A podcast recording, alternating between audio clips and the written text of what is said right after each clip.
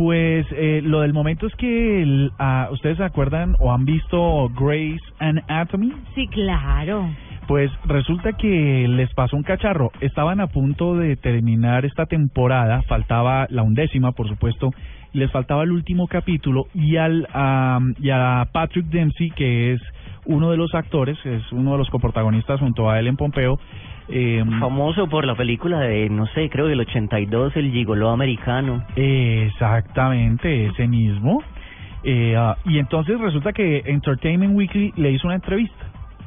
Una entrevista donde él anticipaba el final, porque se suponía que la revista se liberaba después de la premier del capítulo.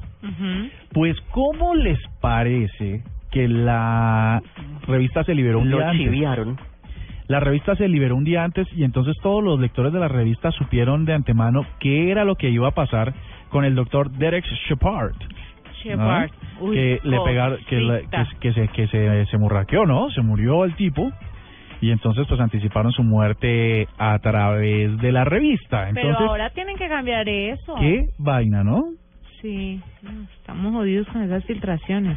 Pues sí, ma, pero claro que esto yo creo que fue un error de distribución o en realidad no sé, no sé qué pudo haber detrás de esto. Pero pero tremendo haber anticipado el final de una serie que todo el mundo estaba esperando. ¿Sabe qué? Yo creo, Diego me corregirá, pero Diego, ¿usted está o no está de acuerdo en que, digamos, el 85% de estas filtraciones de videos, canciones, series de televisión, Claro, La de hoy películas, de Tom's Dinner.